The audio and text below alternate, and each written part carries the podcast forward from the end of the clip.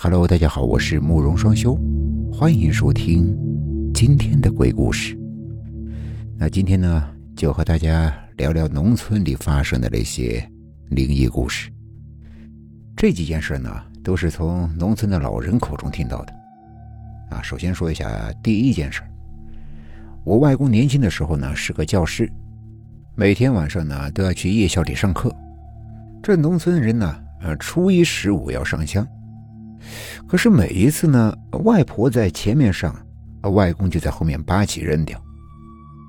一天晚上，外公从夜校骑着自行车回家，那天大概是晚上十一点左右，他突然听到有孩子的啼哭声。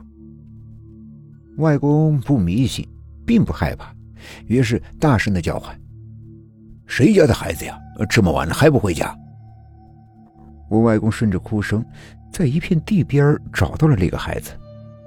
那个孩子说道：“我爸爸叫我来买马掌，买错之后爸爸就要打我，我不知道去哪儿。”我外公当时听到这句话，是背后一阵发凉，但是他依然故作坚强的说：“别乱说，快回去了，这么晚了。”然后，外公强装镇定，推车便走。可是。那个孩子却一直跟着他，骑车都甩不掉。正在这时，外公恰好经过一个小商店，还没关门，于是呢，他就赶紧装作是买烟进去坐了一会儿，直到听到狗狂吠，冷静片刻之后，我外公才壮起胆子出门骑车回家。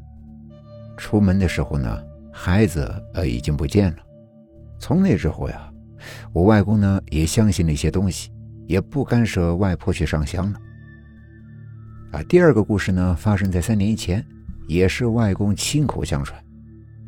外婆呢走得早，外公老了之后，一个人住在二舅家的老房子里。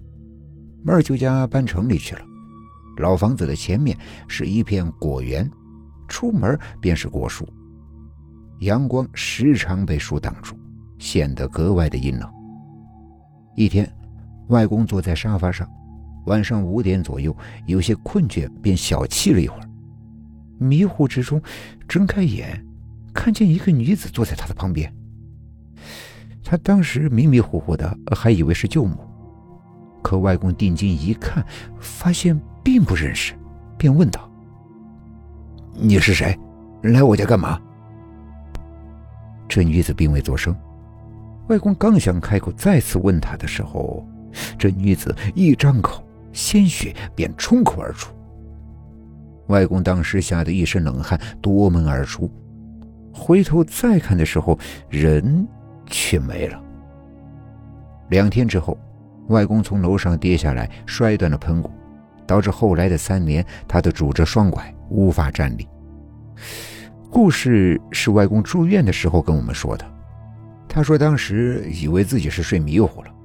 可回头想想呢，很确定是真实存在的。第三个故事呢，是我爷爷讲给我听的，说以前农村还穷的时候需要捡粪便，这粪便捡回来之后呀，就把它晒干当柴火用。有一次，我爷爷一个人去捡粪便的时候，捡到一个地方，看到了一只花公鸡，那个花公鸡非常的奇怪。就在那个地方一直的转圈摆尾巴，然后就跑到附近的猪圈。我爷爷十分的好奇，跑过去一看，发现什么都没有，当时就吓跑了。事后我爷爷说，那个花公鸡一定不是凡物，它有可能是什么妖怪幻化而成。第四个故事发生在六安金寨那边。这个故事呢，是发生在我外婆家的。我外婆说，那时候她有一个堂兄弟，那个堂兄弟呢，特别的好色，经常在村子里面是游手好闲。有一次中午的时候，村子里的人呢都在午休，他呢就在村里乱转，然后来到了河边，看到一个裸体的女人在洗澡，并且背对着他。我堂兄呢就偷偷摸摸的去偷看。然后欲望起来了，准备一步步的走过去。但是，那个女的仿佛没有听到他的声音，当他跑过去抱住那个女的的时候，那个女的慢悠悠的回头，我堂兄这才发现，这个女的没有脸。当时我那个堂兄吓得拔腿就跑，跑回去之后呢，就大病了一场，不久之后就去世了。这真是色字头上一把刀呀！接下来这个呢，呃，也是我外婆说的。那个时候他们的村子里出去是必须趟河出去，以前洗菜、煮饭、喝的水呃都是河里的，所以呢，孩子们也经常去河边玩。那时，有几个孩子在河边玩耍的时候，坐在河边的石头上洗脚。突然，有一个孩子不动了，其他几个孩子没注意就走开了。走了没多远的时候，其他几个孩子就叫他。只听那个孩子说：“我不走，我在这洗澡。”然后，这个孩子突然站起来，拔腿就跑。其他几个孩子都莫名其妙的。也跟着追了上去。最后听到这个孩子回家跟他妈妈说，在河里有一只冰冷的手抓住了他的脚，一直在扯他。当时他也动不了，特别害怕，就灵机一动，说自己想下河洗澡。刚说完这句话，那个手就松开了，然后他就跑回了家。下一个小故事呢，是我小时候听我母亲讲的。